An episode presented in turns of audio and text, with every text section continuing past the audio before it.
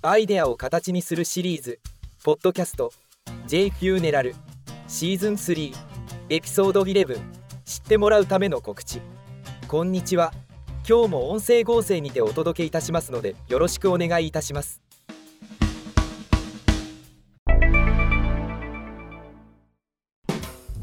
知ってもらうための告知。ファンを集めるにも何をするにも空間が必要だ。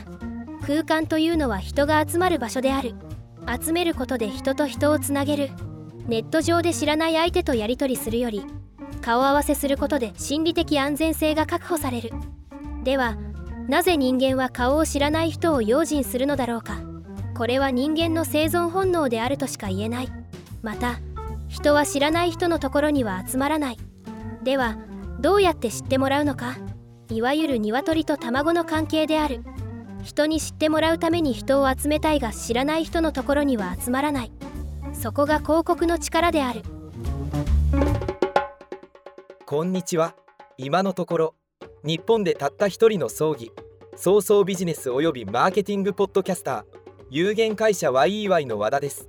死に方改革研究者および旅のデザイナーあの世への旅です。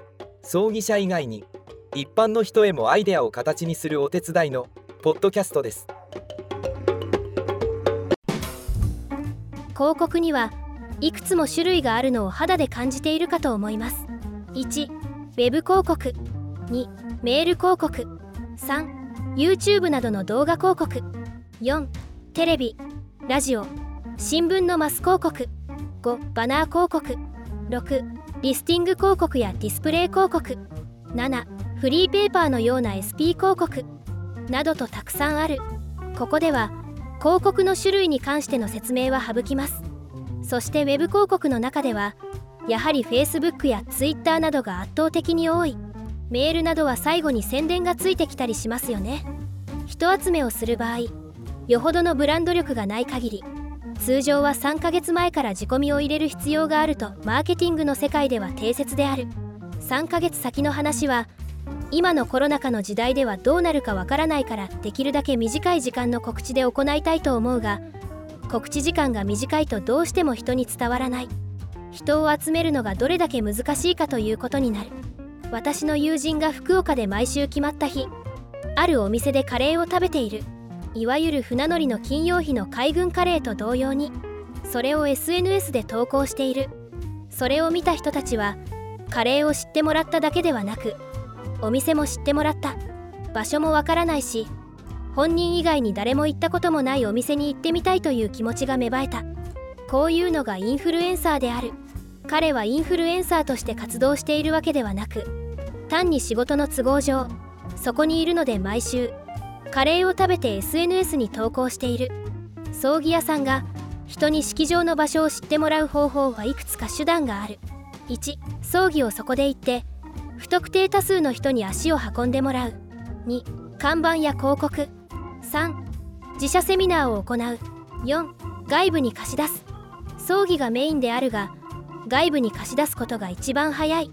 なぜなら葬儀という儀式に関係ない人はそこに葬儀会館があることすら目に入らない。生活に密着していないからです。意識をするのは同業者だけである。だからこそ人集めが大変である。社長がロータリークラブや商工会議所に所属したり役員をやったりして宣伝します。しかし人は忘れるんです。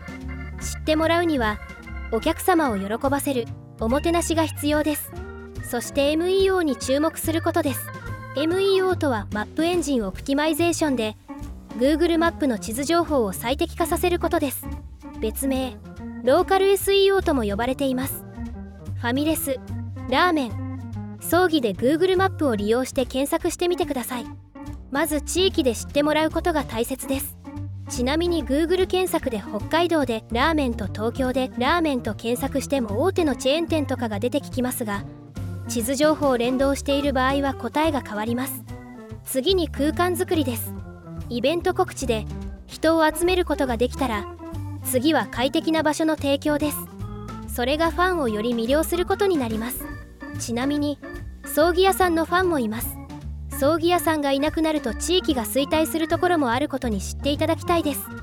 今日のお話のまとめは知ってもらうための告知で集客には長い時間で考えようでした。今日もお忙しい中ご清聴ありがとうございました。